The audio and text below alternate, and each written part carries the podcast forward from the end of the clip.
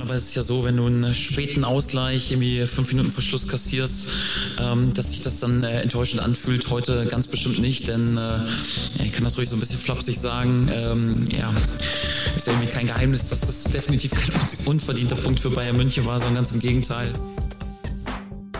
Triumphe, Höhepunkte, auch bittere Niederlagen, Kuriositäten wie den Pfostenbruch. Liebe Borussia-Fans, hier ist der Pfostenbruch nach einem historischen Spiel. Man kann das nicht anders beschreiben. Borussia München-Gladbach spielt 1 zu 1 beim FC Bayern, holt also einen tollen Punkt in München und das liegt an viel Leidenschaft, viel Zusammenhalt und viel Kampfgeist und natürlich an Jan Sommer. Ich habe mir sagen lassen, seit Wolfgang Kleff 1970 gegen Everton war kein Gladbacher Torwart jemals besser. Darüber sprechen wir gleich ausführlich hier im Pfostenbruch. Ich bin Kevin, diese Woche wieder mit dabei. Fabian, hi. Ja, hi, grüß dich. Endlich wieder mit dabei. Ähm, ja, ich freue mich über natürlich auch über die drei Punkte von letzter Woche. Da konnte ich mich ja hier im Podcast gar nicht drüber freuen. Äh, und äh, jetzt über den, naja, Zusatzpunkt in München. Und wir haben äh, Verstärkung an Bord. Lisa Tellers ist heute bei uns am Start. Schön, dass du mal wieder dabei bist. Hi.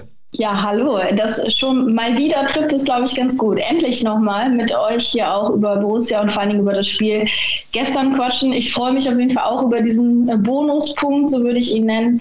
Und äh, ich glaube, es gibt dann doch ein paar Themen, über die wir heute sprechen können. Auf jeden Fall. Auch abseits des Spiels blicken wir ja jetzt noch äh, spannenden Tagen auf dem Transfermarkt entgegen. Und dann gibt es natürlich auch mit dem nächsten Heimspiel gegen Mainz auch natürlich äh, wieder äh, Stoff, über das es jetzt äh, gleich zu sprechen gilt. Natürlich jetzt erstmal aber der ganz klare Fokus auf dieses 1 zu 1 beim FC Bayern. Vielleicht bevor wir über das Spiel sprechen. Ähm, wie habt ihr denn das Spiel geschaut? Wo wart ihr? Ähm, Lisa, musstest du arbeiten oder ähm, konntest du es privat schauen? Nee, ich musste ähm, in Anführungsstrichen leider mal wieder arbeiten, ähm, aber es war ganz schön, dass ich dieses Spiel dann zumindest auch ein bisschen verfolgen konnte, weil das ist dann ja nicht immer der Fall. Wenn 15, 30 Spiele sind, ist es bei mir immer ein bisschen hektisch und dann habe ich ja irgendwie fünf Spiele parallel, so konnte ich mich auf ein Spiel konzentrieren. Muss aber sagen, dass ich die Schlussphase tatsächlich vielleicht auch zum Glück äh, nicht ganz so mitbekommen habe, weil dann ja schon wieder um 20.30 Uhr die zweite Liga mit ihrem Topspiel in den Startlöchern steht. Deswegen habe ich wahrscheinlich die schlimmste Phase so ein bisschen auch ähm, auslassen können. Aber ich habe immer so ein, ein Auge dann auf dem Display Display gehabt und ein bisschen mitgefiebert tatsächlich. Und äh, bis ich eine Minute vorher sich on air gehen musste, habe ich mir den Ton natürlich dann auch äh, im Studio laufen lassen und mitgefiebert. Deswegen ähm, ja, habe ich zumindest das Spiel verfolgen können. Bei dir, Fabian, wie war's? Ja, mein, mein verhexter August geht natürlich weiter. Ähm, ich hatte ja vor zwei Wochen schon äh, aufgrund einer Hochzeit äh, das Spiel gegen Schalke nicht schauen können und äh, gestern war es aufgrund eines Konzerts, äh, weshalb ich das Spiel im Nachhinein gucken musste. Ähm, ja, äh, es war so ein bisschen verhext. Diese Ansetzungen im, äh, im August liefen jetzt nicht gerade für mich. das wird dann im, ab September deutlich besser und dann bin ich auch wieder live bei den Spielen von Borussia dabei. Ähm, konnte gestern noch nicht mal im Live-Ticker verfolgen, äh, was Borussia macht, weil ähm, das Netz quasi komplett zusammengebrochen ist und äh, ich stand da mit der Kicker-App und sie hat geladen und geladen und geladen. Es ist einfach nichts passiert. Das heißt, ich habe das Ergebnis erst nach dem Spiel gestern erfahren.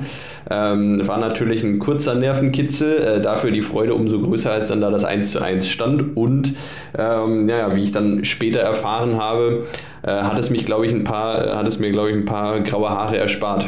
Ja, also die Lebenserwartung von mir ist äh, definitiv gesunken im Vergleich äh, zu dir, Fabian. Also da gestern im Blog in München, das war schon ähm, ein Spiel, was gefühlt äh, 120, 140 Minuten gedauert hat. Also das hat sich so gezogen, weil man natürlich immer ähm, in dieser bayerischen Umklammerung war und weil es äh, dadurch natürlich irgendwie so unglaublich anstrengend war, ähm, auf die Uhr zu schauen, jedes Mal zu sehen, ähm, auch jetzt rollt der nächste Bayern-Angriff wieder an und es ist gerade mal 30 Sekunden vergangen seitdem äh, Jan Sommer das letzte Mal einen Ball aus dem Eck fischen musste. Ähm, Lisa, du hast es ja jetzt äh, so ein bisschen während der Arbeit quasi äh, gucken können oder gu gucken müssen. Wie war denn so dein Blick aufs Spiel? Also ähm, teilst du den Eindruck, dass es schon eine Dauerbelagerung war oder ist es vielleicht auch so ein bisschen Stadionerlebnis gefärbt, mein Eindruck gerade? Nee, ich glaube, dass es tatsächlich ähm, auch genauso im Fernsehen, im TV rübergekommen ist, dass es natürlich jetzt im Endeffekt ein glücklicher Punktgewinn war. Aber man muss eben auch Glück haben, um in Bayern oder in München was mitzunehmen. Deswegen ähm, war es schon sehr extrem, die Belagerung. Und es ging ja eigentlich auch immer nur auf ein Tor. Und deswegen äh, war es auch schon irgendwie so ein äh, sehr spannendes Spiel, weil man eigentlich irgendwie immer das Gefühl hatte, jetzt muss doch eigentlich mal der Treffer fallen für München, weil es ging ja wirklich nur in eine Richtung. Und dass er dann so spät erst gefallen ist, hat mich überrascht. Aber es war, glaube ich, auch das Glück äh, für die Borussia, dass der äh, Treffer wirklich erst so spät gefallen ist. Ich glaube, ansonsten hätte das Spiel vielleicht auch noch ähm, ja, in die Richtung der äh, Bayern kippen können. Im Nachhinein bin ich aber trotzdem auch irgendwie froh darüber, dass es dann auch schon in der 83. war und nicht irgendwie in der 92. Weil sonst blickt man dann, egal wie die Kräfteverhältnisse auf dem Platz waren, blickt man natürlich nochmal so ein bisschen unzufriedener drauf. So ist es jetzt tatsächlich ein richtig geiler Punktgewinn. Und ich habe mich äh, jetzt in den Stunden danach nicht einmal dabei ertappt gefühlt bei dem Gedanken, hier doch zwei Punkten nachzutrauern. Also äh, Fabian, du hast das Spiel jetzt zwar nicht live gesehen, aber äh, würdest du den Eindruck teilen? Ich meine, wir haben ja schon viele Neckbreaker auch in den letzten Minuten erlebt, vor zwei Wochen auf Schalke noch, aber das ist ja nicht ansatzweise mit einem ansonsten späten Ausgleich zu vergleichen, dieses Spiel. Nein, vor allem wenn man sieht, dass es äh, ja auch ein paar Minuten nach Spielzeit durchaus gab, äh, so dass man fast sagen muss, das Tor ist dann doch letztlich irgendwie eine gefühlte Viertelstunde vor Schluss gefallen. Ähm, das heißt, durchaus auch eine Zeit, wo die Bayern schon mal noch zwei, drei Tore nachgelegt haben. Ähm, deshalb muss man unterm Strich sagen, gebe ich dir total recht, das war, äh, ist und bleibt ein Punktgewinn, kein, kein Zwei-Punkte-Verlust gestern. Äh, dafür waren die Bayern auch einfach viel zu übermächtig und wenn ich mir, wenn ich mal so überlege, wie oft Borussia da vor das Tor gekommen ist, ich glaube, die zweitbeste Chance, die man hatte, das war, war ein Eckball, wo Ko Itakura äh, mit dem Kopf dran kommt. Äh, unterm Strich war das aber nicht halb so gefährlich wie, wie vieles, was die Bayern da gestern angeboten haben. Ähm, und da muss man auch einfach sagen, was die Bayern momentan spielen, das ist, das ist schon brutal. Und umso, umso glücklicher ist natürlich dann dieser, dieser Punkt, ähm, hart erkämpft, aber äh, top. Ja, abseits von dem Itakura-Kopfball, zumindest im Ansatz gab es ja ausgerechnet bei 1-1, als die Bayern dann ja, ja weiterhin aufgemacht hatten und unbedingt den Sieg haben wollten, schon noch die eine oder andere Kontersituation und einmal ähm, ja, trifft Markus Thuram leider die falsche Entscheidung. Ich glaube, Chris Kramer war mitgelaufen. Wenn er da den äh, Kramer am Elfmeterpunkt sieht und nicht äh, den Ball äh, draufzimmert, dann hast du da vielleicht sogar noch eine Chance, den Lucky Punch zu setzen. Äh, Lisa, hast du die Szene äh, noch im Kopf oder warst du da schon mitten mit der zweiten Liga beschäftigt. Die Szene habe ich tatsächlich nicht gesehen. Welche Szene ich aber gesehen habe, ist die von Patrick Herrmann. Auch ziemlich am Ende, wo er auf den Torwart zuläuft und rechts verzieht. Hätte er vielleicht auch Hannes Wolf ähm, anspielen können, dann wäre es vielleicht auch nochmal gefährlicher geworden, der ja in der Mitte mitgelaufen war. Ich glaube, das hat Daniel Farke auch äh, auf der Pressekonferenz nach dem Spiel nochmal angesprochen, diese Szene. Wenn man das vielleicht ein bisschen besser ausspielt, dann wäre es vielleicht noch mal gefährlicher geworden. Dann wäre es aber vielleicht auch ein bisschen zu viel des Guten gewesen, muss man auch mal ehrlich sein. Definitiv. Nur die eine Szene, also ich weiß auch, welche du meinst, ähm, die war sicherlich so ein bisschen ähnlich, aber diese war tatsächlich noch mal klarer, ähm, so von dieser Draufsicht da oben aus dem dritten Oberrang da in München im Gästeblock. Da hat man natürlich einen wunderbaren Blick aufs Spiel, aber zumindest hat man so diese, diese klassische Draufsicht, die man ja sonst eigentlich nicht hat, wenn man jetzt in einem vernünftigen Gästeblock steht. Und da sah es dann wirklich so aus, ey, wenn er den sieht, dann hat er einfach einen freien Schuss auf elf Metern auf Manuel Neuer und kann ihn dann äh, setzen. Also das wäre tatsächlich wirklich eine, eine Top-Chance gewesen, aber Markus Thuram hat da schon über Sekunden da den Ball behauptet, hat da ähm, enorm viel Kräfte gelassen und hat ihn dann einfach auch nicht mehr gesehen dann ging es dann auch für alle Mann wieder zurück, weil ja die Bayern weiterhin nach vorne gerollt sind. Aber auch so eine klassische Szene, die es in die meisten, selbst in so detaillierte Zusammenfassungen auch einfach nicht schafft, äh, wahrscheinlich. Weshalb ähm, das jetzt auch bei euch auf der Strecke geblieben ist. Aber egal. Wollen wir vielleicht mal über die Aufstellung sprechen? Da gibt es ja eigentlich wie Farke typisch nicht ganz so viel zu bereden. Trotzdem konnte er jetzt nicht zum vierten Mal mit der gleichen Elf an den Start gehen. Benze Baini erkrankt nicht dabei, hatte sich angedeutet. Luca Netz dafür logischerweise rein rotiert. Und ich würde sagen, er hat es gut gemacht, oder? Absolut. Ich finde generell, wenn man sieht, ähm, mit welcher jungen Verteidigung Borussia gespielt hat, auf jeden Fall ein großes Lob. Äh, mit Skelly, mit Netz und Itakura ist jetzt auch noch nicht so alt und LWD eben auch nicht. Äh, so, sozusagen vom Altersschnitt her eine sehr junge Verteidigung. Da muss man sagen, ähm, haben sie wirklich äh, sehr solide und ordentlich gemacht, wenn man eben bedenkt, was da für Spielernamen auf einen zurollen immer und immer wieder. Deswegen großes Kompliment. Ja, bei Itakura vergisst man es ja schon fast immer wieder. Ähm, ich meine, er ist 25, genauso alt wie Nico Elvedi. Äh, die fühlen, das fühlt sich so an, als wären die beiden schon 30 äh, und hätten schon alles miterlebt. Ähm, so, so ruhig, wie sie auch spielen. Ähm, gerade bei Innenverteidigern ist aber natürlich 25 eigentlich auch noch ein recht junges Alter. Viele Innenverteidiger, die auch erst wirklich mit 25, 26, 27 Jahren wirklich auf ein absolutes Top-Niveau erreichen erreichen, wenn man da international mal Vergleiche sucht. Ähm, ich glaube, einen Virgil van Dijk, der in den letzten Jahren unbestritten zu den größten Innenverteidigern zählt, äh, der flog mit 23 Jahren noch völlig unter dem Radar. Von daher ist das, ähm, ist das wirklich, wie du sagst, äh, ja kaum hoch genug äh, anzurechnen, der, der Abwehr, die Borussia da momentan hat. Richtig geil war wieder diese liegende Grätsche von ihm, wie gegen Bülter auf Schalke und jetzt diesmal gegen Sané. Dieser Typ hat ja jetzt schon Momente kreiert, ein gewisser Vorgänger auf seiner Position hat es nie so sehr in die Herzen der Fans geschafft wie Ko Itakura durch, diese, äh, durch diesen unglaublichen Einsatz, äh, auch wenn er überspielt äh, zu sein scheint, wenn er ausgedribbelt wird. Der kommt immer wieder noch ums Eck und legt sich da einfach hin, schmeißt sich in die Bälle rein. Was für ein geiler Spieler. Also Nico Elvedi darf man jetzt auch nicht gering schätzen. Also das passt auch im Tandem einfach gut. Aber Itakura aktuell auch der Mann für die besonderen Abwehr, für die besonderen Defensivmomente ja, dass man diese Momente mal wieder feiert, so, ne, so, so ein Blog oder auch das Video, was Borussia zuletzt dann auch mal hochgeladen hatte von Itakura, wie er irgendwie dreimal ausgespielt wird und beim vierten Mal äh, diesen Block dann schafft und sich feiert und die Faust äh, in die Luft steckt. Das sind halt auch so Momente, die man dann auch, auch so Abwehrmomente, die man dann mal feiern kann und äh, das ist ja genau das, was der Borussia so in der letzten Saison auch ein bisschen gefehlt hat. Ne? Diese, dieser Wille, dieser Kampfgeist, diese Leidenschaft und der bringt das mit. Und man muss, man darf auch nicht bedenken, das sind seine ersten Bundesligaspiele. Also der hat erst vier Bundesligaspiele äh, auf dem Konto. Das ist schon stark. Also da kann man wirklich sagen, das war ja Stand jetzt ein Königstransfer. Ja, der, der hat vier Bundesligaspiele, davon war er zweimal in der Kicker 11 des Tages an den letzten beiden Spieltagen. Äh, am ersten Spieltag hätte er es meiner Meinung auch nach auch verdient gehabt. Da hat er aus meiner Sicht zu Unrecht vom Kicker, glaube ich, irgendwie nur eine 3, eine Note 3 oder so bekommen.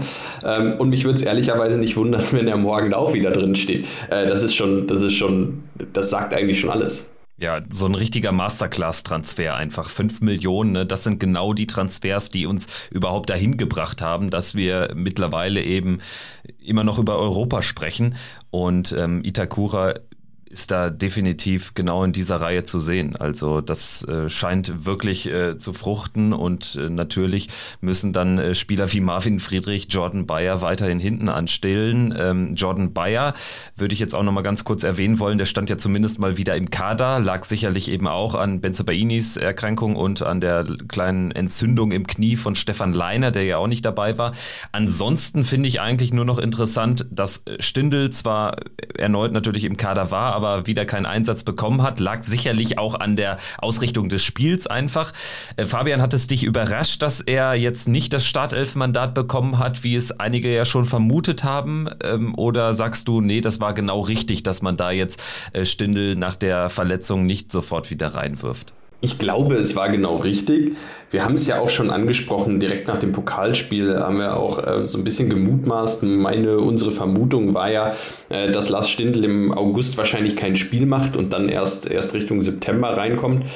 Ich glaube einfach, dass äh, Lars Stindl momentan auch, es, es, fehlen ohnehin ein paar Offensivoptionen. Das heißt, es ist auch leicht, ihn in den Kader zu nominieren. Ich glaube einfach, dass Lars Stindl für den Kader enorm wichtig ist und dass äh, man bei Lars Stindl jetzt einfach kein Risiko eingehen wollte. Ähm, und daher glaube ich genau richtig, ihn äh, zumindest nicht für die Startelf zu nominieren. Ähm, und dass man ihn hinten nicht bringt, wie, wie du sagst, das liegt dann auch einfach an, an, der, an der Entwicklung des Spiels. Und ähm, finde ich dann komplett okay. Äh, ich bin gespannt für, für auf nächste Woche. Ähm, da kann ich mir vorstellen, dass Lars Stindl langsam aber sicher wieder ein Kandidat für die Startelf wird. Jetzt ähm, haben wir gerade so ein bisschen auch äh, die, natürlich die Alternativen sind da so ein bisschen durchgegangen. Jordan Bayer natürlich dann auch keiner, der dann letztendlich noch reinkam, weil er in der Hackordnung einfach jetzt äh, die Nummer 5 ist. Das zeigte sich jetzt nochmal ganz deutlich, weil ja dann auch Toni Janschke noch reingeworfen wurde von Daniel Farke. Erster Einsatz in dieser Saison für ihn. Ansonsten finde ich noch eine Sache interessant und zwar Rocco Reitz. Der scheint bei Daniel Farke schon ein gewisses Standing zu haben, denn im Unterschied zu einem Conor Noss, Oscar Fraulo, Torben Müsel spielt er eben nicht in der zweiten derzeit. Ne? Also das ist mir noch aufgefallen. Ganz, ja, genau. Ähm, Rocco Reitz hat es jetzt dann immerhin mal geschafft. Ja, das ist so ein bisschen die Frage. Ist das ein gutes Zeichen? Ist das ein schlechtes Zeichen?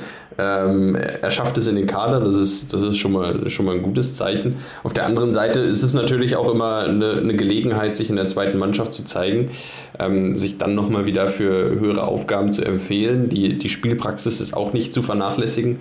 Ähm, da kann man sich mal so ein bisschen, so ein bisschen die Philosophiefrage, ist es also ein gutes oder ein schlechtes Zeichen? Äh, ich würde es aber auch erstmal als gutes Zeichen interpretieren. Ja, die zweite jetzt aktuell auch nicht so gut unterwegs, jetzt zumindest ähm, einen Punkt wieder geholt. Davor eben mit irgendwie sieben, acht äh, Lizenzspielern aus der ersten in Münster 1-1 gespielt. Ähm, ja, jetzt äh, noch nicht äh, so super unterwegs unter, dann, äh, unter Eugen Polanski, aber mal schauen, wie das weitergeht. Wir sprechen jetzt über den Auftritt unserer Borussia in München natürlich weiter. Das Spiel an sich ist ja wirklich schnell erzählt. Wir haben es ja jetzt mehrfach angerissen. Also es war eine Dauerbelagerung unseres Strafraums seitens der Bayern. Es war ein Eckenfestival, ein Chancenfestival. Im Prinzip von der ersten Minute an ging es mit Top-Chancen los, wenn ich da an den Eckball und den Kopfball äh, denke. Welche Erkenntnisse, Lisa, ziehst du denn jetzt so vielleicht aus der ersten Halbzeit oder insgesamt aus dem Spiel? Es hat sich ja jetzt im zweiten Durchgang eigentlich sogar noch eher verstärkt. Also würdest du vielleicht auch die These teilen, dass die Bayern ohne Lewandowski jetzt einfach noch mehr über die Flügel kommen, vielleicht sogar noch ein bisschen schwerer ausrechenbar sind, noch ein bisschen variabler? Absolut. Ähm, ich habe jetzt schon öfters auch die Diskussion mit einigen Reportern gehabt oder auch darüber gesprochen, wenn wir die Bayern-Spiele im Programm hatten. Und da sind sich eigentlich alle einig, dass natürlich die Bayern ohne Lewandowski natürlich flexibler sind, beziehungsweise äh, die Positionen immer mehr auch tauschen, unberechenbarer sind. Äh, sonst hast du halt immer den Zielspieler Lewandowski. Da kannst du dich dann auch als Mannschaft vielleicht drauf einstellen oder zumindest schon mal schauen, dass du ihn versuchst, aus dem Spiel zu nehmen. So weißt du halt nie, welcher Spieler kommt denn jetzt eigentlich auf meine Position, beziehungsweise wen muss ich verteidigen. Und deswegen glaube ich, dass die Bayern tatsächlich, ich weiß gar nicht, ob sie besser sind, weil es ist schwierig zu beurteilen. Lewandowski hat mal eben 40 Tore in einer Saison geschossen, aber die sind halt eben unberechenbarer geworden und das macht es auch nochmal schwieriger, gegen sie zu spielen. Und deswegen fand ich den Auftritt gestern in, in folgender Hinsicht gut, weil das habe ich mir immer gedacht, wenn du in dieser Dauerbelagerung bist, das ist ja unglaublich anstrengend, vor allen Dingen für den Kopf auch. Also ständig die Konzentration so hochhalten zu müssen und ständig eigentlich diesen Stress zu haben und das dann wirklich über 90 Minuten durchzuhalten und wenige ja, Momente zu haben, wo man dann wirklich hadert oder, oder dann wieder nicht ganz bei der Sache ist. Das, das hatte ich nie das Gefühl. Also die, äh, diese 90 Minuten waren nicht nur für die Beine sehr anstrengend, vor allen Dingen auch eben für den Kopf. Und das, das macht dieses Verteidigen halt eben dann auch so schwierig, weil du halt wirklich immer auf der Höhe sein musst. Und deswegen war das wirklich einfach gestern ein gutes Spiel, auch glaube ich, für den, für den Kampfgeist, für den Zusammenhalt, dass man halt eben auch sieht, wenn es mal nicht spielerisch eben geht, äh, weil die Mannschaft stark ist oder stärker ist, dass man dann halt eben auch über diese Basics dann kommen kann und damit auch Punkte gewinnt. Deswegen ähm, einfach ein Bonuspunkt. Auf jeden Fall, auch durch Jan Sommer muss man natürlich auch nochmal hervorheben, 19 Paraden in einem Spiel, äh, Rekordwert, das ist natürlich auch krass. Äh, und trotzdem gab es bei mir auch immer wieder dieses Gefühl, oder es gab diesen einen Moment, wo ich gedacht habe, heute packen wir es, beziehungsweise heute packt Borussia es, den Bayern zumindest diesen Punkt abzunehmen, weil wir die Bayern genervt haben. Sie waren irgendwann so genervt und ähm, das sieht man selten, dass sie sich auch so aus der Ruhe bringen lassen. Also diese Rudelbildung auch immer mal wieder, ja, und dieses Meckern und so, ähm, ob jetzt ein Kimmich, ein, ein Müller oder ähm, auch ein Sané da habe ich dann gemerkt, die sind richtig genervt und das sind dann vielleicht auch diese paar Prozentpunkte und auch die Konzentration, die dann vielleicht am Abschluss auch mal ein bisschen fehlt, weil man irgendwie so genervt, gestresst und entnervt ist und dass man da dann eben die Bayern auch packt. Und das hatte sich irgendwann in der Szene, finde ich, angedeutet, wo ich gedacht habe, so, wir sind jetzt so genervt, das kann heute wirklich was geben. Und trotzdem waren die Bayern natürlich bärenstark. Julian Nagelsmann, über den wir sicherlich gleich auch noch sprechen und über seine Aussagen, hat ja mit einer Sache recht, wenn er sagt, das war wahrscheinlich das beste Saisonspiel. Das sagt ja alles aus. Und das gibt einem aber selbst, finde ich, als Borussia-Fan auch so ein gutes Gefühl, dass Bayern nochmal besser ist als beim 7-0 in Bochum, als beim 6-1 in Frankfurt und trotzdem nur 1-1 spielt. Natürlich wegen Jan Sommer, aber auch nicht nur, weil die Statik des Spiels war ja eindeutig. Und natürlich sind wir immer ja, oder oft nebenher gelaufen, aber in den wichtigen Momenten war Borussias Defensive halt da und mit dem Kopf auch, auch äh, da und das war tatsächlich auch das, wovor ich so ein bisschen mich gefürchtet habe in der Halbzeitpause. Ich dachte, ja, hinten raus wird es natürlich nicht einfacher, sondern eher noch schwieriger, noch anstrengender. Das ist genau das, was du sagst es wirkte auch ein bisschen so, aber Sommer wurde ja dann auch noch besser. Er hat ja dann auch noch mehr halten müssen, weil er dann auch einfach noch mehr auf seinen Kasten sogar richtig kam. Vorher in der ersten Halbzeit ging er ein bisschen was knapp drüber, knapp daneben. Und das war jetzt hinten raus ja auch äh, echt heftig. Und trotzdem hatte ich die ganze Zeit das Gefühl, die werfen alles rein, was sie haben. Und das ist für mich ein bisschen auch der Unterschied zu Borussia in den letzten zwei Jahren. Genau, du hast ja, du hast ja auch nach den, wenn du nach den Erkenntnissen fragst, äh, Erkenntnis 1 und ähm, das muss man einfach mal so festhalten. Momentan sind aus meiner Sicht die Bayern die beste Mannschaft äh, in Europa, entsprechend weltweit. Äh, das zumindest der Eindruck aus den ersten vier Saisonspielen, auch ligenübergreifend. Ähm, da gibt es kein Team, das so souverän durchmarschiert, wie die Bayern es aktuell tun. Ähm, und da in der Phase, wenn die dann noch ihr bestes Spiel machen, einen Punkt mitzunehmen, ist aller Ehren wert. Das äh, verdeutlicht dann den Kampfgeist. Eine Sache ist mir aufgefallen. Jan Sommer, habt ihr jetzt viel drüber gesprochen, 19 Paraden, unglaubliche Leistung, natürlich. Ähm, ich fand es aber ganz spannend, dass die Bayern, ähm, dass die Bayern gesagt haben, naja, der Sommer, der hat gegen uns immer einen Sahnetag. Wo ich irgendwie so ein bisschen innerlich widersprochen habe und gedacht habe, nee, gegen euch kriegt er halt nur 15 Dinger hinten drauf und hat halt mehr Chancen, sich auszuzeichnen. Aber im Prinzip hatte der in der letzten Saison gegen eigentlich jeden einen Sahnetag und hat uns da nicht zuletzt den Klassenerhalt gerettet. Ähm, der spielt halt einfach immer so. nur gegen die Bayern fällt es mir auf. Joe Scully hat ihn hinterher als den besten Torwart der Welt bezeichnet. Und ja, natürlich macht er das auch, um äh, sich da vielleicht ein bisschen einzuschleimen oder so. Ist natürlich auch leicht gesagt, aber mir fällt jetzt aktuell auch keiner ein, der jetzt besser ist. Sagen wir es mal so. Das ist absolute Weltklasse, die Jan Sommer da an den Tag legt. Ja, absolut. Also ich glaube, da kann die Borussia froh sein, äh, ihn zu haben. Und da sage ich dann auch, dann lasse ich Jan Sommer lieber nächstes Jahr im Sommer ablösefrei gehen, ja, als ihn in dieser Form, wie er gerade ist, zu verlieren. Vor allen Dingen in dieser Saison, glaube ich, auch nochmal unglaublich wichtig für die Mannschaft, ähm, für diesen Rückhalt auch zu wissen. Ich glaube, Christoph Kramer hat es gesagt, dafür ist er ja da. Das wissen wir, dass wir ihn haben. Und deswegen, glaube ich, ist das auch wichtig, dass wir ihn jetzt einfach halten, ob er jetzt verlängert oder nicht. Aber ein Jan Sommer in der Verfassung ist für Borussia Mönchengladbach unglaublich wichtig. Eine Verlängerung würde ich aber auch nach wie vor nicht ausschließen. Also ich ähm, entnehme seinen Äußerungen jetzt auch eher eine Tendenz dann auch dass es da jetzt zeitnah was zu verkünden gibt, hat er gesagt, aber dass es da auch etwas Positives zu verkünden gibt. Also alleine schon jetzt nochmal die Aussage, dass da zeitnah was passieren wird, macht ja jetzt schon mal klar, dass äh, man jetzt nicht irgendwie monatelang mit dem auslaufenden Vertrag weitermachen wird, glaube ich, oder zumindest ohne dann irgendwie, dass man da eine klare Entscheidung hat. Ja, ich hätte jetzt tatsächlich persönlich auch schon eher mit einer Verlängerung gerechnet. Ähm, ich dachte eigentlich nach dem äh, Hofmann, nach der Hofmann-Meldung wäre dann irgendwann auch Jan Sommer nachgezogen, aber das scheint wohl scheinbar nicht ganz so schnell dann zu gehen. Aber ich, ich rechne eigentlich auch relativ zeitnah jetzt mit einer Entscheidung. Ja, äh, ist eigentlich nicht viel hinzuzufügen. Ähm, es bleibt nur zu hoffen, dass er, dass er auf jeden Fall diese Saison bleibt. Ich glaube, das haben wir vor sechs, sieben Wochen schon gesagt, ähm, dass wir mit vielen Spielern, die, die einen auslaufenden Vertrag haben, auch damit leben könnten, wenn Borussia eine Ablöse generiert äh, und sie den Verein verlassen und es dadurch ähm, Ersatz geben kann. Bei Jan Sommer ähm, haben wir das, glaube ich, ja vor ein paar Wochen schon gesagt, dass wir es ein bisschen anders sehen. Da lieber, lieber ein Jahr noch halten und nächste Saison ablösefrei gehen, als äh, diese Saison fünf Millionen kassieren, weil, naja, das hilft, bringt uns nicht wirklich weiter. Dafür ist Sommer zu gut. Und ähm, ja, drücken wir die Daumen, dass es da ähm, eine positive Nachricht gibt in den nächsten Tagen.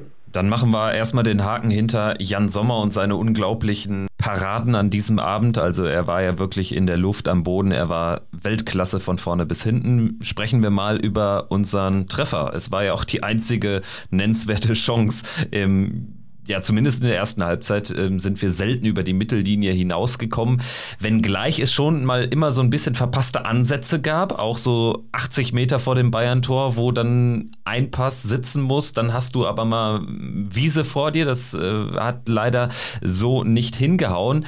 In dieser Situation resultiert das 1 zu 0 aus einem eher wilden Befreiungsschlag von Chris Kramer und einem folgenschweren Patzer von Dajo Upamecano, der ja gegen uns wirklich immer für einen Patzer gut ist. Ansonsten hat er ein sehr gutes Spiel gemacht, wie alle anderen Bayern-Spieler auch, aber in der Situation war das natürlich folgenschwer. Trotzdem, da muss ich ehrlich sein, ich habe nicht damit gerechnet, dass Tyram mit Ball und dann auch noch mit Abschluss wirklich aus dieser Situation das Tor macht. Weil er hatte so viel Wiese vor sich. Das war ja, waren ja 50 Meter, war ja der halbe Platz. Ich weiß nicht, Lisa, wie ging es dir in der Live-Szene? Ich hatte tatsächlich irgendwie auch gar nicht damit gerechnet, dass das noch gefährlich werden könnte. Also äh, dieser lange Befreiungsschlag, äh, dachte ich, okay, Bayern klärt das wieder, schon wieder verpasste Möglichkeit, mal ein bisschen mit dem Ball zu zirkulieren, mal sich ein bisschen zu erholen.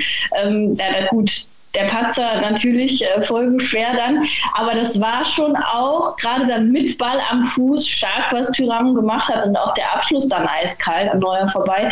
Deswegen äh, positiv auf jeden Fall auch überrascht gewesen von dem Führungstreffer. Ehrlich gesagt fand ich interessant, äh, dass Neuer nicht ein bisschen früher rausgekommen ist, weil die Bayern machen es eigentlich ganz gut. Also Upamecano wird es ja gewesen sein, äh, denn Tyram wird ja so ein bisschen nach links abgedrängt. Und Neuer kommt halt relativ spät raus und ich glaube, da wäre aus Bayern Sicht oder aus neuer Sicht ein bisschen mehr noch drin gewesen. Ich möchte Ihnen jetzt keinen Fehler ankreiden oder so, aber man hätte das ein bisschen besser noch verteidigen können. Gerade wenn man weiß eben, dass Tyram jetzt schon 50 Meter Sprint in den Beine hat mit Ball. Ne? Ja, man kennt ja auch eigentlich Manuel Neuer, der ja immer so ein bisschen auch als Libero gefühlt äh, fungiert. Deswegen äh, schon ja, auffällig, dass er da nicht ganz so weit ähm, nach vorne rausgerückt ist oder zumindest auch ihm nicht entgegenkommt oder ein paar Meter noch gemacht hat. Deswegen kann man schon durchaus äh, mal zumindest anmerken. Ja, ich glaube, es lag auch daran, dass Tyram wirklich so von so tief gestartet ist, ähm, dass Tyram doch schon, doch schon viel Ballkontrolle hat. Das war ja jetzt kein Ball, der 30 Meter vom Tor äh, runterkommt. Äh, da wäre Neuer wahrscheinlich da gewesen und wäre in den direkten Zweikampf gegangen, wenn es um den wenn es da um einen Kampf um den Ball gegangen wäre. Ähm, das war einfach eine, eine, Situation, dass dieser Ball wirklich auch an der Mittellinie einmal runterkommt, äh, Neuer da über Meccano eigentlich dran sieht und wenn Neuer dann natürlich weiter rauskommt, also ich sag mal bis außerhalb des 16ers äh, auch Tyram entgegenläuft, dann hast du natürlich auch immer die ganz große Gefahr als Torwart hinten raus, äh, dann die, die rote Karte zu sehen. Ähm, ja, gut gelaufen für Borussia. Ja, tatsächlich meine ich auch eher wirklich, im Strafraum dann, weil Tyram so ein bisschen nach links abgedrängt wurde durch den Laufweg von Upamecano und dann hätte man es sicherlich ein bisschen intelligenter machen können. Dann hätte Tyram zwar noch links an ihm vorbeigehen können, hätte dann allerdings einen sehr spitzen, noch einen spitzeren Winkel gehabt.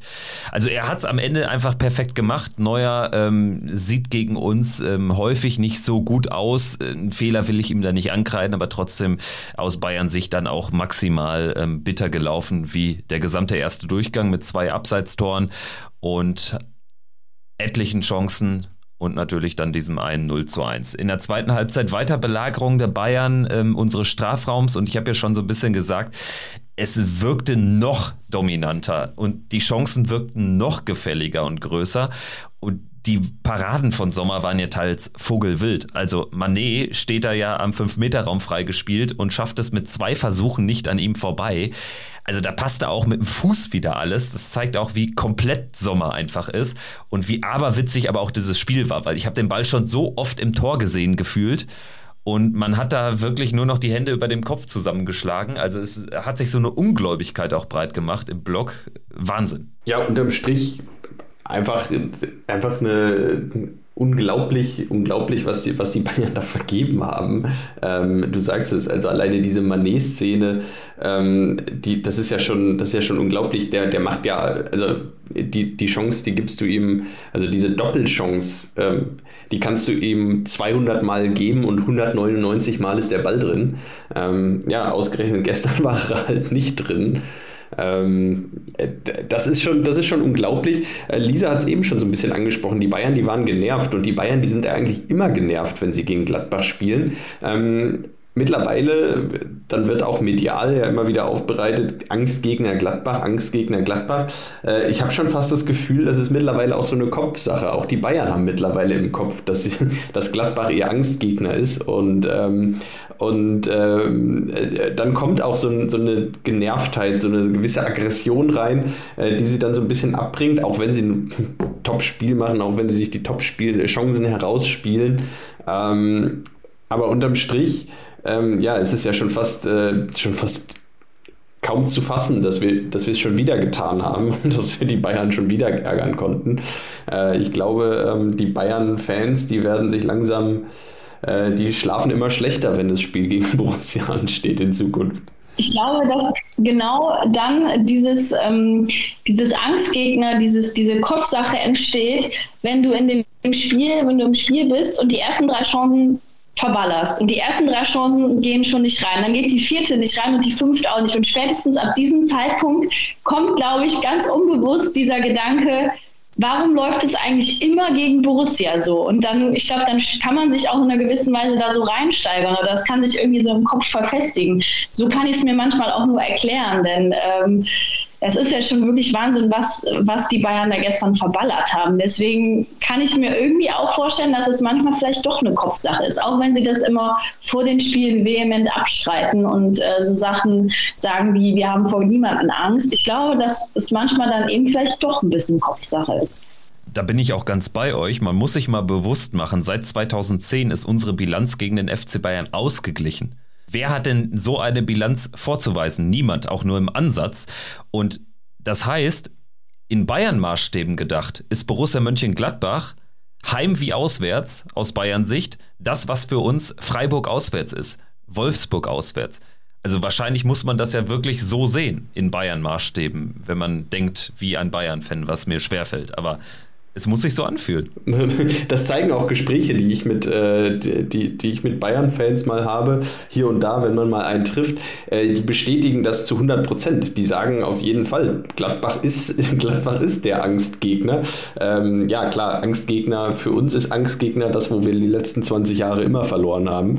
Äh, für die Bayern ist es halt mal hier gewonnen, mal da verloren, mal ein Unentschieden. Das ist für die Bayern ja schon kurz vor Katastrophe, dass man eine ausgeglichene Bilanz gegen sie hat hat, ähm, was aus unserer Sicht ein ganz normaler Gegner wäre.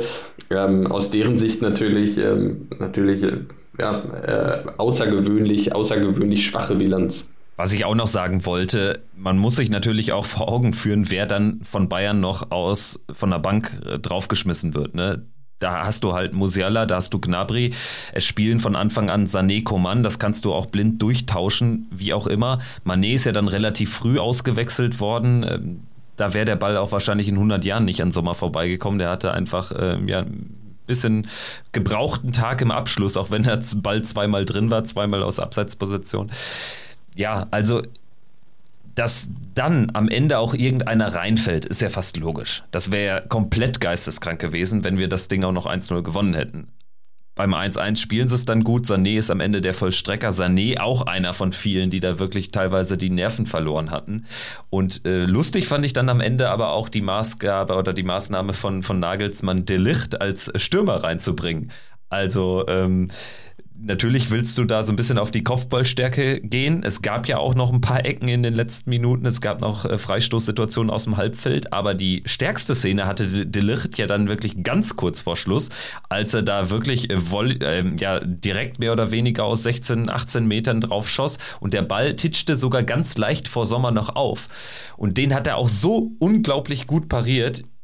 Also den darf man nicht geringschätzen, den Abschluss. Ganz, ganz schwer für einen Torwart zu halten. Ja, und auch ungewöhnlicher äh, Kniff, finde ich, oder auch ähm, hätte ich Maßnahme von Nagelsmann, dass er das so macht. Ähm, also beziehungsweise er hat es ja auch auf der Pressekonferenz danach dann erklärt. Es ging halt ihm eben auch um das Kopfballspiel. Aber da rechnest du, glaube ich, im ersten Moment nicht mit, äh, dass er den einwechselt und nach vorne stellt. Deswegen ähm, auf jeden Fall auch gefährlich dann gewesen, weil eben auch viel über die Flanken dann und über die Außen dann ging. Deswegen nicht äh, hoch genug äh, zu schätzen, auch was Jan Sommer dann wieder mal pariert hat, aber auch wie die Abwehr sich da hat nicht aus der, aus der Ruhe bringen lassen. Ja, ein Stürmer, der, der in den Sturm gestellt wird, tatsächlich ja, ein Abwehrspieler, der, der nach vorne geschickt wird, tatsächlich ein relativ seltenes Mittel, bei Borussia auch lange schon nicht mehr gesehen.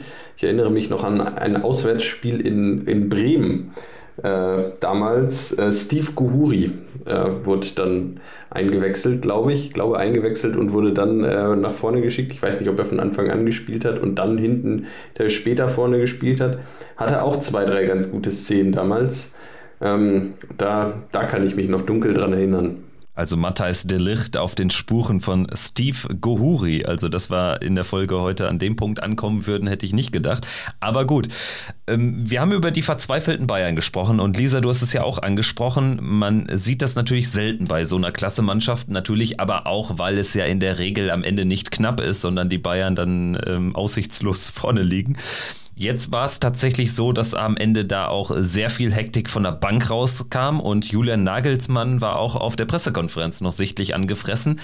Und da muss ich echt sagen, was ist das für ein Clown? Dieser Typ hat dann nichts anderes nötig, als auch noch den Schiedsrichter zu kritisieren. Ich glaube, vorher bei den britischen Kollegen, dann hinterher wirklich einen ganz arrogant unangenehmen Auftritt in der Pressekonferenz hinzulegen.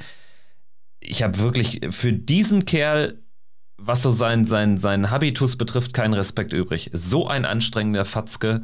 Und das war auch aus 80 Metern Entfernung gefühlt aus dem Gästeblock immer wieder zu erkennen, wie er immer wieder gemotzt hat. Vollkommen unnötig, ganz ehrlich. Der Schiedsrichter für mich, ja, nicht immer glücklich und vieles auch komisch entschieden, aber jetzt daraus so eine riesen Fass aufzumachen, fand ich echt ein bisschen befremdlich. Naja, ich sage halt immer, in der Niederlage zeigt sich die Größe eines Trainers auch. Und Julian Nagelsmann hat diese Größe noch nicht, will ich mal so formulieren. Ähm, es ist schon auffällig, dass er immer sehr pumpig wird, wenn es mal nicht so läuft, dass er so ein bisschen einen auf beleidigte Leberwurst macht. Also es ist Und die haben ja nicht mal verloren, Lisa. Das ist ja das Geile. Unangenehmes Auftreten einfach, ähm, was ich als sehr unangenehm auch empfinde. Ähm, das, da, muss er, da muss er einfach, glaube ich, selbst auch ein bisschen dran arbeiten, weil das lässt ihn natürlich nicht sympathisch aussehen. Das muss man ganz klar so sagen.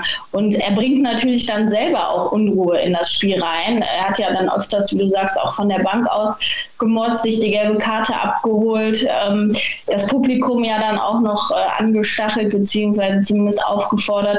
Das heißt, er ist dann damit selber auch ein bisschen schuld dran. Das ist dann eben so ein bisschen auch ich will nicht sagen, aus dem Ruder gelaufen ist, aber es war schon auffällig für die Bayern, dass sie sehr ja, genervt waren. Und äh, es auch sehr oft Rudelbildung in Anführungsstrichen gab, ja, weil dass viele Bayern-Spieler da motzend auf den Schiri zugelaufen sind und sehr viel reklamiert haben. Und das hat natürlich auch so ein bisschen vielleicht im Spiel sogar geschadet aus Bayern-Sicht. Ich meine, man muss sich vor Augen führen, es ist doch klar, wie du als Borussia Mönchengladbach in der Schlussphase agieren musst. Zeitspiel, das gehört doch dazu, das ist doch nichts. Also wir haben ja jetzt nicht, nicht das Rad neu erfunden und ich fand es jetzt auch nicht extremer als in anderen Momenten. Im Umkehrschluss fand ich es halt geil, dass wir Bayern so sehr genervt haben, dass am Ende solche Aussagen bei Nagelsmann rumkommen.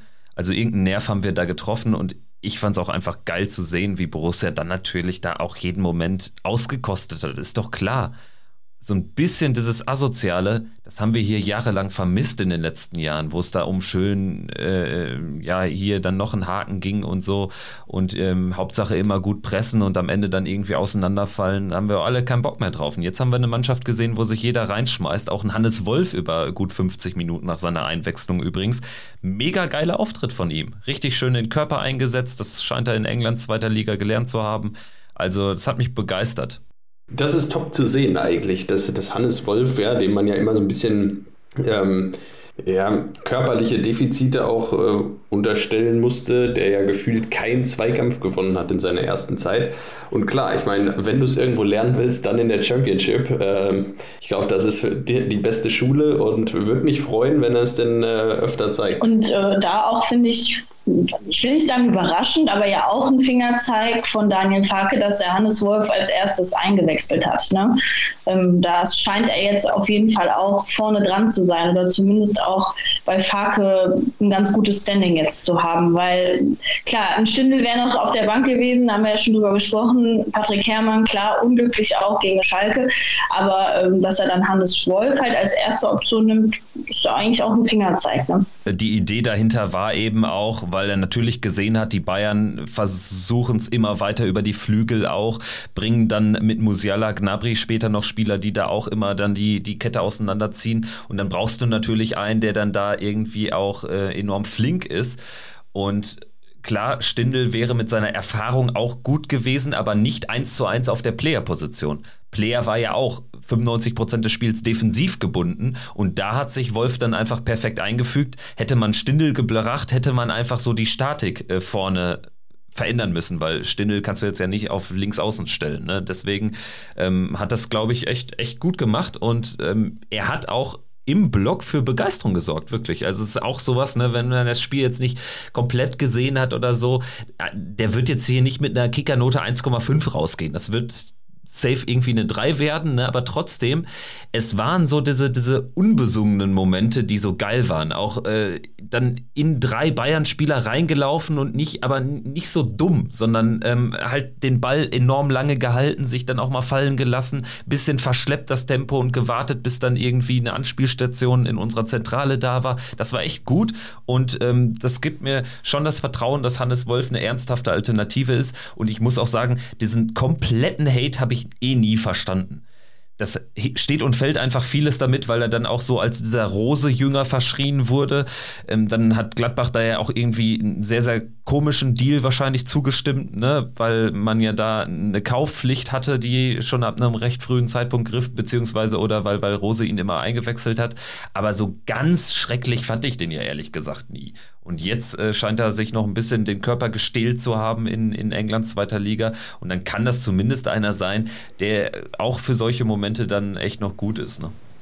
Ja, und ja, sein allem, ja, vor allem. Sorry, Fabian, ich wollte noch nur ergänzen, dass ich, äh, dass sein Defensivverhalten natürlich auch, äh, ich sag mal, besser ähm, oder klüger ist als das von Patrick Herrmann das eine oder andere Mal. Und da wurde ja auch dann schon mal drüber gesprochen, ob Hannes Wolf nicht sogar für hinten äh, eine Option wäre oder zumindest ja von Farke da auch getestet worden ist. Deswegen definitiv äh, eine Alternative.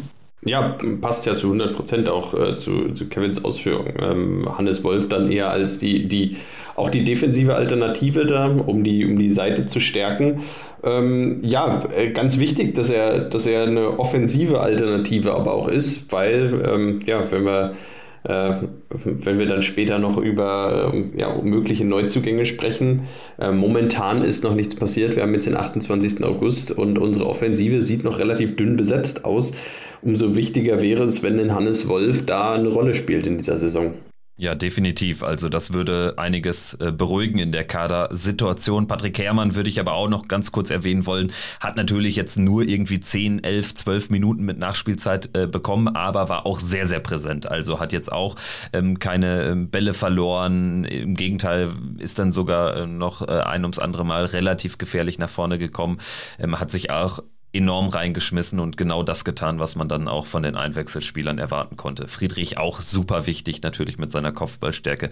Also da hat vieles gepasst und ich würde sagen, wir können ja jetzt mal so den Haken hinter das Sportliche machen. Ich würde vielleicht noch ein, zwei ähm, Sachen von vor Ort erzählen wollen, ähm, weil was ich an diesem ganzen Tag so gedacht habe, wir reden hier über die großen Probleme der Bundesliga, die angeblich der FC Bayern München sind. Ne? Wenn am Samstag um 15.30 Uhr in Hoffenheim 17.000 Zuschauer ins Stadion gehen, dann ist das Problem sicherlich woanders zu suchen als beim FC Bayern, die übrigens eine stabile Kurve haben.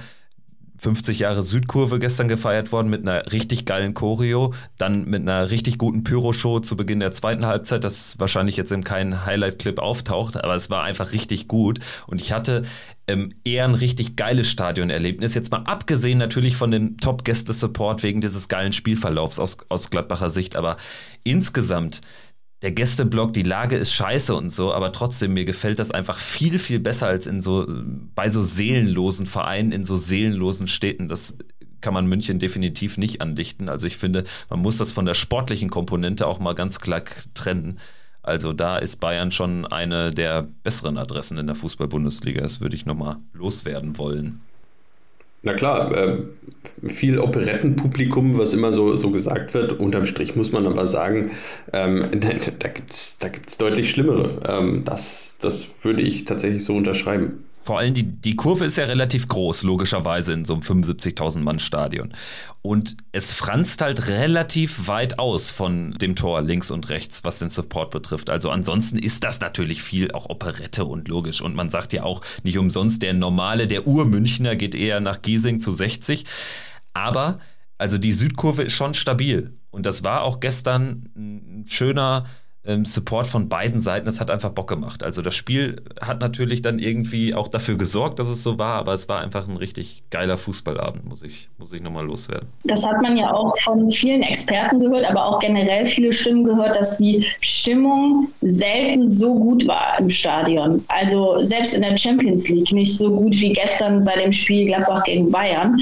Ähm, das ist ja dann auch ein gutes Zeichen, sowohl für die Borussia, die hat anscheinend einiges richtig gemacht, dass das Publikum äh, aufgewacht ist oder zumindest auch die Stimmung nochmal anders war als vielleicht äh, gegen andere Bundesligisten und auch ähm, ja, internationale Mannschaften. Und das ist ja eigentlich eine gute Werbung dann auch für die Bundesliga.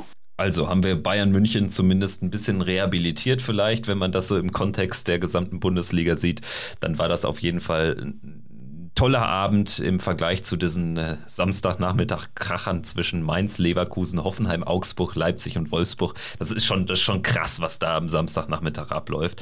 Ich meine, es kann natürlich schon Strategie sein, dann den größten Schrott dann auch alles auf einen Spieltag zu setzen, aber also es war schon enorm heftig.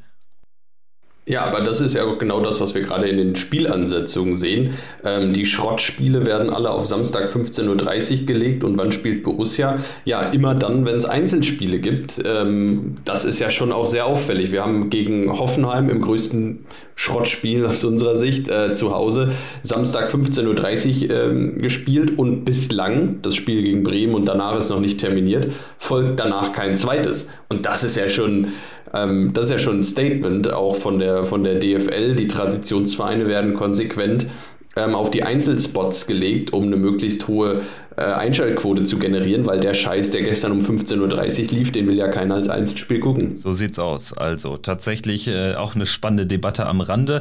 Wenn wir jetzt mal auf die Borussia schauen, nach vier Spieltagen, acht Punkte, immer noch ungeschlagen im Pokal souverän weitergekommen. Wie fällt denn so ein erstes Zwischenfazit aus? Vielleicht Lisa als ähm, unser Gast, du bist jetzt äh, zum ersten Mal in dieser Saison dabei. Hast du ehrlicherweise mit acht Punkten gerechnet? Also sieben Punkte waren für mich das höchste der Gefühle aus den ersten vier Spielen? Ehrlich gesagt äh, bin ich auch positiv überrascht äh, über diese Ausbeute. Also deswegen, ich habe damit nicht gerechnet.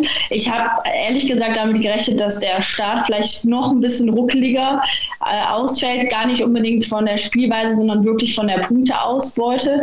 Deswegen ist das ein richtig guter Start, der natürlich für den weiteren Saisonverlauf Verlauf einfach extrem wichtig auch sein kann, weil man halt jetzt so ein bisschen diese Euphorie, die vor Saisonbeginn schon da war, dass man die jetzt wirklich mitgenommen hat, daraus positive Resultate auch äh, mitgenommen hat und damit natürlich jetzt auch einfach gerade ein bisschen Stabilität hat, auch in der Tabelle und generell auch für die nächsten Spiele. Und deswegen glaube ich, ist die Borussia auf einem guten Weg aktuell. Ja, ich würde auch sagen, mein, mein absolutes, also in, im absolut Best-Case-Szenario, das ich mir so vorstellen konnte, hätten wir nach vier Spielen hier neun Punkte, ähm, wo ich gesagt hätte, ja, wenn wir das schaffen, dann, dann mache ich aber drei Luftsprünge. Jetzt haben wir acht, was unglaublich ist. Ähm, also das, das ist schon eine gute Ausbeute aus den Spielen, wenn man sich die, die Spiele so anschaut.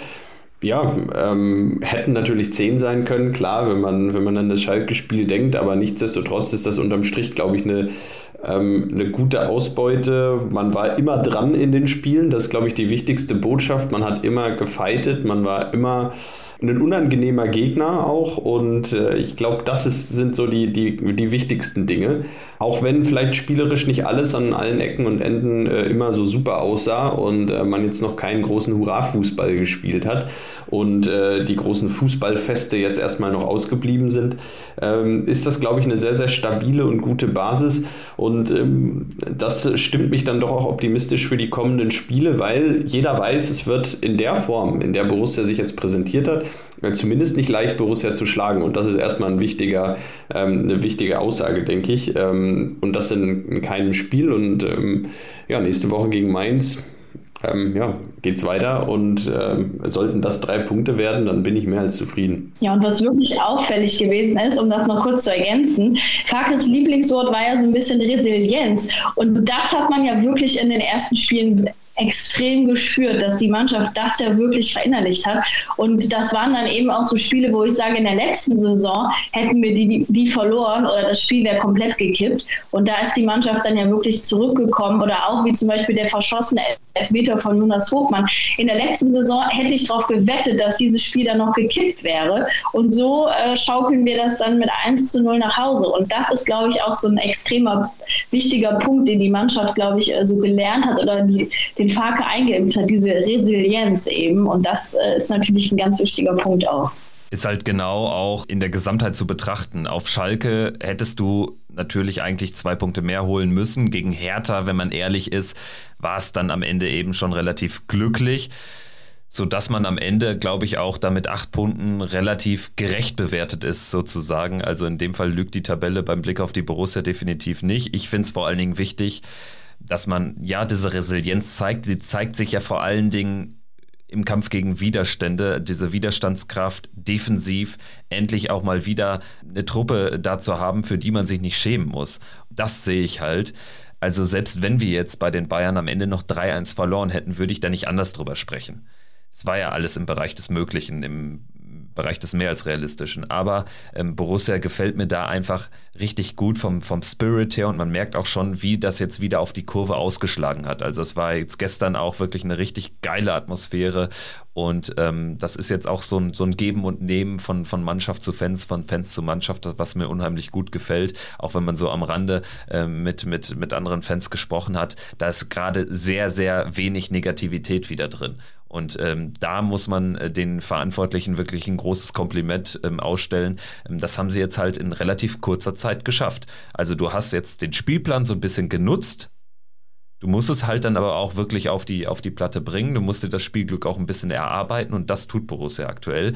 Und dann kommen wir eben auf dieses Mainz-Spiel zu sprechen, Fabian, was du ansprichst. Sonntag 17.30 Uhr. Für mich ähnliche Ausgangslage wie vor Hertha. Da kannst du jetzt enorm viel wieder gewinnen du kannst, ich würde nicht sagen, leichten Fleck auf deinen Saisonstart legen, aber du kannst zumindest ähm, ja jetzt den, den, den fast perfekten Start dann eben verpassen, wenn du es nicht gewinnst. Aber du hast jetzt eben eine sehr gute Chance, völlig unverhofft mit elf Punkten aus fünf Spielen dazustehen. Das wäre ein dickes Brett und wenn wir mal auf die Tabelle schauen, das ist ja ganz verrückt. Wir sind momentan mit acht Punkten aus vier Spielen ähm, Tabellensechster. Ähm, das bedeutet, diese Bundesliga, die ist im Moment ja fast zweigeteilt. Äh, da sind noch ein paar Spiele heute am Sonntag ausstehend. Ähm, trotzdem sehen wir eine totale Zweiteilung der Liga. Es gibt äh, einige Teams, die quasi fast noch nichts geholt haben äh, und andere Teams, die, die wirklich schon richtig gut gepunktet haben. Ähm, das, das ist schon sehr auffällig, wie ich finde. Und ähm, Mainz ist natürlich auch ein Team, das mit dabei ist. Äh, gestern gegen ähm, gegen Leverkusen dann ja natürlich nichts geholt. Mainz hat aber die ersten beiden Auswärtsspiele gewonnen. Das heißt, da treffen zwei Teams aufeinander. Gladbach die ersten beiden Heimspiele gewonnen, Mainz die ersten beiden Auswärtsspiele gewonnen.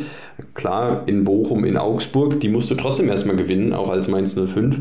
Ähm, und ähm, demnach ja, treffen da zwei Teams aufeinander, die ja, Gladbach zu Hause noch nicht verloren, Mainz auswärts noch nicht verloren.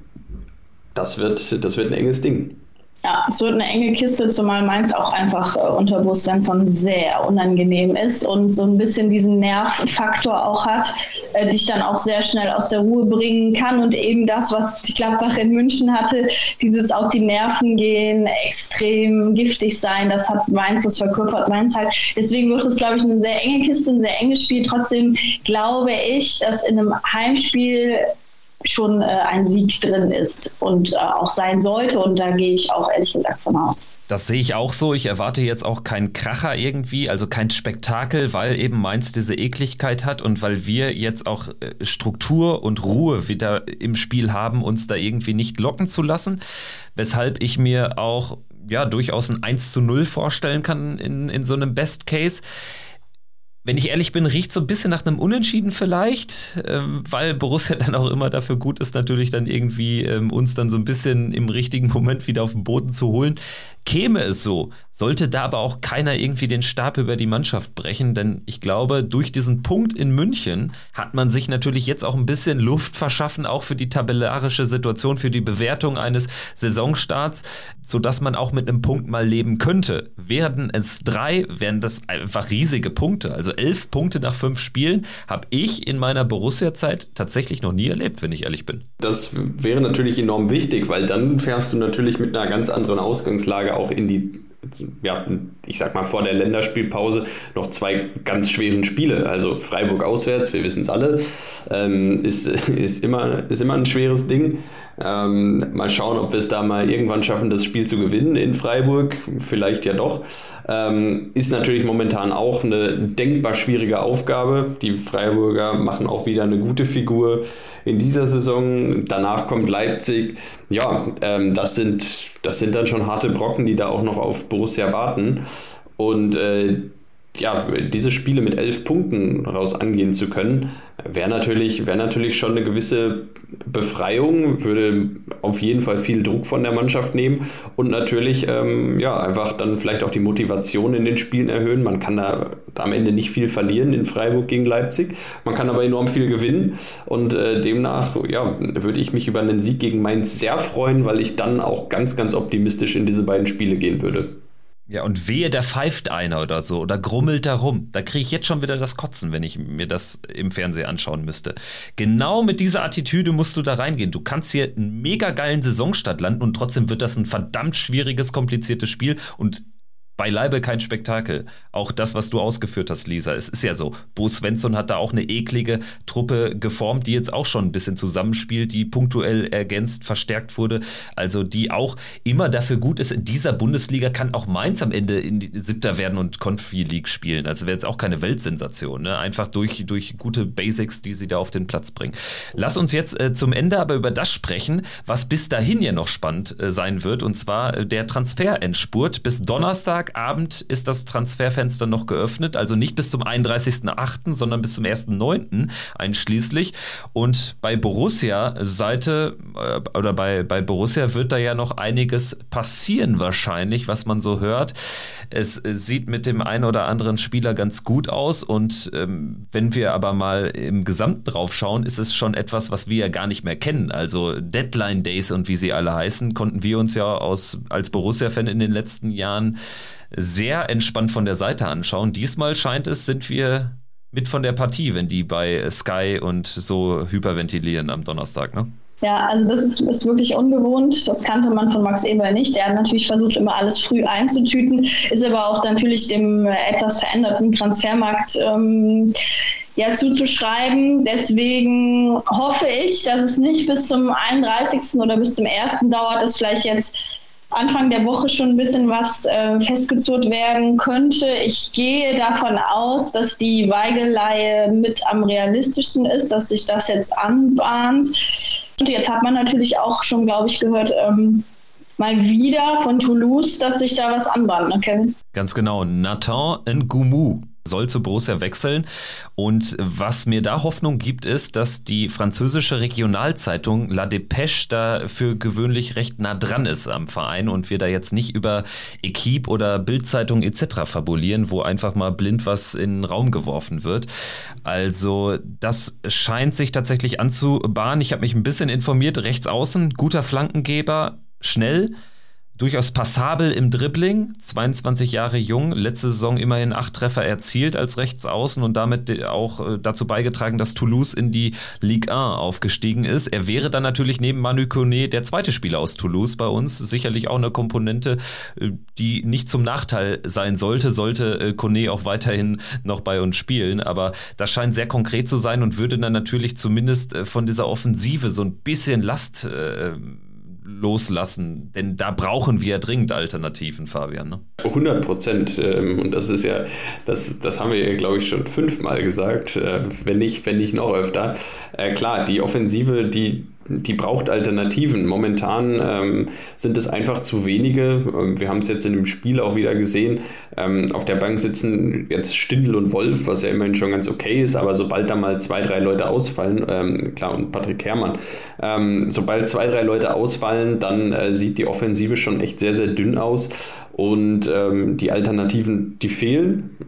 Und da hoffe ich sehr drauf, dass wir zumindest mal eine Alternative noch bekommen. Sollte es tatsächlich mit, mit zwei Spielern klappen für die Offensive noch bis, noch bis zum Deadline Day, dann, dann wäre das wäre das aus meiner Sicht äh, sehr beruhigend und dann würde ich ähm, ja auch äh, wieder, wieder etwas ruhiger schlagen können, was die Offensive angeht. Ja, Franck Honorar, das äh, scheint nicht zu werden. Ansonsten, wenn wir jetzt mal über die äh, Sturmspitze richtig sprechen, äh, da gab es ja vor allen Dingen zwei Namen, die jetzt gehandelt wurden. Alexander Sörloth von Leipzig. Geht wahrscheinlich aber zu Real Sociedad San Sebastian und Dion Drena Beljo, der Kroate von Osijek, die Gerüchte halten sich hartnäckig, allerdings äh, ja, stockt da so ein bisschen die Entwicklung. Ich entnehme aber so dem, was man, was man hört, dass Borussia nach wie vor hofft, ihn verpflichten zu können, aber da jetzt eben auch darauf angewiesen ist, ja, dass irgendwie da Osijek dann auch mit der Ablöse so ein bisschen runtergeht in den letzten Tagen, bevor sie ihn nach dem Motto, bevor wir ihn gar nicht mehr loswerden, dann wenigstens zu einem besseren Preis für alle Seiten. Ne? Oder wie ist so, so dein, deine Sicht darauf, Lisa? Was hast du so gehört? Ähm, Causa Bellio, das ist ja jetzt jemand, der jetzt wirklich schon seit Wochen gehandelt wird. Ja, das stimmt. Und ich glaube, dass es da wirklich tatsächlich um die Ablöse geht, dass man sich mit dem Spieler schon weitgehend einig ist ähm, und dass es da wirklich jetzt um die Forderungen geht, dass Borussia halt nicht bereit ist, eine bestimmte Summe dann auch auszugeben für jemanden, der eben erst nur in der kroatischen Liga spielt.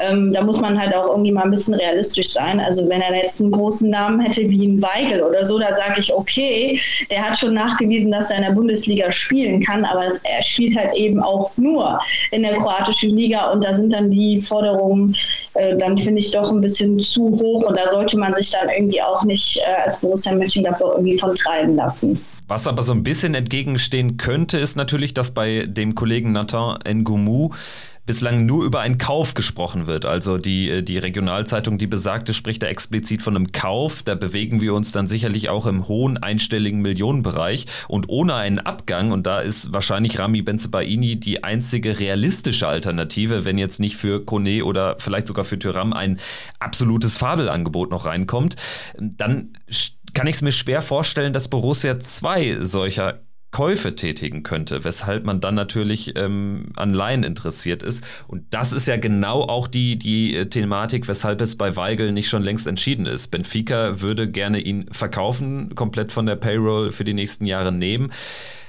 Es sieht trotzdem gut aus, weil Weigel ähm, der absolute Wunschspieler von Farke ist und äh, weil man natürlich auch mit einer Kaufoption arbeiten könnte.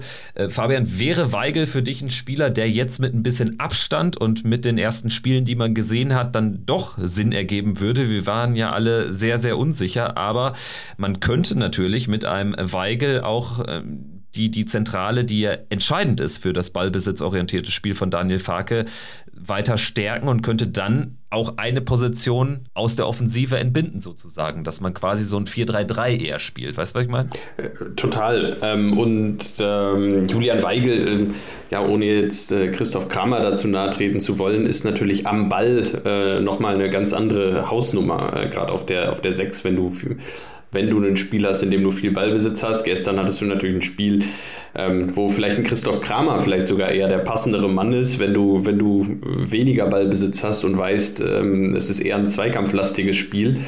Äh, wenn du natürlich andersrum, wenn du die Mannschaft bist mit 70% Ballbesitz, dann hast du als Trainer lieber einen Julian Weigel auf der 6 als einen Christoph Kramer, ohne da einem Kramer jetzt zu nahe treten zu wollen. Aber äh, was Weigel am Ball kann, ja, ist dann doch nochmal vielleicht eine Klasse besser und ähm, wird Borussia selbstverständlich gut zu Gesicht stehen. Ich bin da auch noch so ein bisschen skeptisch, so diese ganzen, ich meine, Julian Weigel wird auch, wird auch einiges an Gehalt, äh, ja, Gehaltsforderungen haben. Äh, du hast jetzt auch die anderen möglichen Transfers schon angesprochen. Ähm, und ich sag mal so, wenn wir die alle holen sollten oder da zumindest zwei, drei noch von realisieren wollten, sollten, dann hört sich das für mich auch sehr stark danach an, dass wir noch einen Spieler abgeben werden. Und ähm, ansonsten äh, weiß ich nicht, wo Borussia sich äh, plötzlich das Budget rausschneidet. Nach allem, was man so hört, äh, sieht es ja doch relativ knapp aus nach wie vor und man wäre da wahrscheinlich schon noch auf ja, einen Abgang angewiesen, um auch vor allem das Gehalt am Ende finanzieren zu können. Sonst, sonst wird es natürlich im, im Ganzen auch, auch da relativ eng. Und es, da, deutet für mich dann auch vieles darauf hin, was so auf der Zugangsseite diskutiert wird, dass wir auf der Abgangsseite noch ja, einen Spieler auf jeden Fall ähm, ja, zu verzeichnen haben. Könnte mir da ja, Rami Benzebaini schon noch gut vorstellen, dass er, dass er uns in der kommenden Woche noch verlässt. Schauen wir mal. Das Ding ist halt, es ist halt komplett un absehbar, weil natürlich erstmal ein Angebot da sein müsste, was konkretes. Und trotzdem wir alle wissen, wie der Transfermarkt am Ende sich zuspitzt, da kann natürlich so eine Kettenreaktion ganz schnell kommen. Und da ist schon verbrieft, dass Benze Baini auf jeden Fall dann ähm, spielerseitig gesprächsbereit wäre, Borussia aber auch. Bei Tyram, Kone sieht die Sache schon ein bisschen anders aus. Bei Kone hat man eben noch äh, sehr, sehr lange Vertrag. Da müsste schon ein komplett astronomisches Angebot reinflattern. Und bei Tyram hat man die besondere Situation, dass man da natürlich immer noch vielleicht auf eine Vertragsverlängerung hofft und er ja wirklich überhaupt nicht zu ersetzen wäre. Oder sind, hast du andere Informationen, Lisa? Aber das ist so, so meine äh, Sicht der Dinge oder wie ich die Dinge aktuell lese bei möglichen Kandidaten, die, die noch gehen so lese ich das tatsächlich auch, wenn man ja jetzt gehört hat, ich weiß nicht, ob es zu 100% stimmt, dass Newcastle United 35 Millionen für Kone angeboten hat und wir das Angebot ähm, ausgeschlagen haben, dann zeigt das ja, okay, Kone ist zumindest schon mal keine Alternative, was ich aber auch für als richtig empfinde, weil ich glaube, tendenziell steigt sein Wert sogar eher noch über die 35 Millionen hinaus. Wenn er diese Saison jetzt noch bei der Borussia spielt, kriegt man wahrscheinlich im Sommer noch mal mehr für ihn. Das heißt, da macht man, glaube ich, kein Verlustgeschäft oder muss ihn da jetzt unbedingt abgeben. Dann sehe ich das bei Tyram auch ähnlich, ähm, dass Borussia, und das sagt Faki auch immer sehr daran interessiert ist, ihn zu halten oder ihn zumindest nicht abzugeben, wenn man ihn erstens nicht ersetzen kann, weil wir vorne eh schon dünn besetzt sind und nach Embolo ihn jetzt nicht auch noch gehen lassen kann, ohne da wirklich einen adäquaten Ersatz zu haben. Deswegen, da kann ich mir vorstellen, dass Borussia da auch ihn nicht abgeben wird. Und deswegen ist Benze Baini für mich auch am realistischsten. Er hat ja jetzt auch gefehlt. Ich will da ihm jetzt nichts unterstellen. Ich glaube, äh, er wurde ja als erkrankt gemeldet, aber vielleicht war das ja auch ein Fingerzeig. Auf jeden Fall Benze Baini ist der einzige, wo jetzt äh, die Dynamik ganz schnell entstehen kann, dass man äh, dann auch da schnellen Transfer über die, über die Wupper bekommt. Ne? Also das ist eben bei, bei Kone Tyram eine ganz andere Gemengelage und gerade bei Kone, je länger ich drüber nachdenke, also 35 sind einfach zu wenig, 45 würde ich schon mal überlegen, aber wenn man jetzt zumindest nicht erwartet, dass die Lage sich verschlechtert in den nächsten ähm, anderthalb oder in den nächsten halben oder einem Jahr, dann geht da wahrscheinlich noch mehr, weil sein Vertrag läuft ja noch lange genug. Und das ist ein großes Faustpfand, dass er das äh, künftige Tafelsilber wird. Gut, ich würde sagen, ähm, am Ende steht so ein bisschen beim Transfer-Zwischenfazit jetzt kurz vor dem Deadline Day, vor den letzten Tagen auf dem Markt. Wir gehen eher davon aus, dass ein Spieler gekauft wird, einer ausgeliehen wird, würden uns aber wünschen, doch vielleicht lieber zwei Alternativen für vorne zu haben. Also in einer Wünsch dir was Welt hätte ich gerne einen richtigen Neuner als Tyram-Backup dann einen für die Flügel, was ja gut aussieht aktuell und dann natürlich Julian Weigel, der für das Farke-Spiel schon gut ist. Oder wie, wie seht ihr es? Würde ich so unterschreiben. Du hast die Namen jetzt schon genannt, also das wäre ja dann äh, unterm Strich wahrscheinlich ein, ein Gumu, äh, Bellio äh, und Weigel. Und äh, wenn wir über die drei sprechen, äh, ich sehe die drei Transfers ohne Abgang nicht. Ähm, würde ich mir aber wünschen. Und wenn am Ende der Woche tatsächlich ein Abgang von Rami Benzibaini dasteht äh, und einen Zugang dieser drei Spieler, dann würde ich das Stand jetzt sofort unterschreiben. Da schließe ich mich genau so an. Alles klar, dann würde ich sagen, haben wir doch jetzt hier ein, ja, ein historisches Spiel auch angemessen hier nochmal gewürdigt in ordentlicher Länge, wenn ich jetzt hier gerade mal drauf schaue, aber natürlich erfordert auch der Transfermarkt hier noch die ein oder andere Analyse. Wir hoffen, es hat euch Spaß gemacht. Wir werden dann natürlich nach dem Main-Spiel alles weitere da auch besprechen, was dann da noch so passiert ist. Wer weiß, vielleicht sieht unser Kader gegen Mainz schon leicht verändert aus.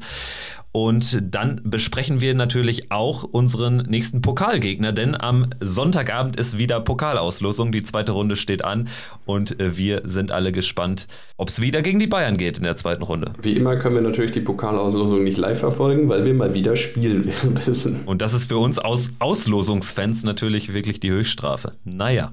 Gut, schauen wir mal. Erstmal, nee, die Bayern, ähm, ja, müssen die Bayern nicht noch spielen? Die müssen noch spielen, ja stimmt. Die spielen bei, bei Viktoria Köln jetzt unter der Woche und RB Leipzig hat jetzt ein Heimspiel gegen Teutonia Ottensen, weil im Stadion von Dessau der Rasen verseucht wurde. Auch eine fantastische Nummer, finde ich. Ja, ist krass. Vor allen Dingen, die sind ja schon 400 Kilometer weggezogen sozusagen. Ähm, Ottensen Spielstätte gesucht und dann wird dieser Rasen da vergiftet, verseucht. Äh, ist schon eine sehr kuriose Nummer. Ich wundert ja, dass der DFB nicht auf die Idee kam, das Spiel nach Katar zu verlegen oder so. Das würde ja auch passen. Einweihungsspiel in der neuen Arena, ja. Vielleicht, äh, vielleicht haben wir sie jetzt auf eine Idee gebracht äh, und vielleicht äh, wird das Spiel am Mittwoch noch schnell verlegt. Schauen wir mal. Also in diesem Sinne, danke fürs Zuhören und äh, bis nächste Woche. Wir hoffen, dass wir dann über elf Punkte sprechen und vielleicht ein Heimspiel im Pokal. Das wäre doch ideal. Plus zwei, drei Transfers. Also, machet Rollo. Bis dahin. Ciao. Ciao, ciao. Triumphe, Höhepunkte, auch bittere Niederlagen, Kuriositäten wie den Pfostenbruch.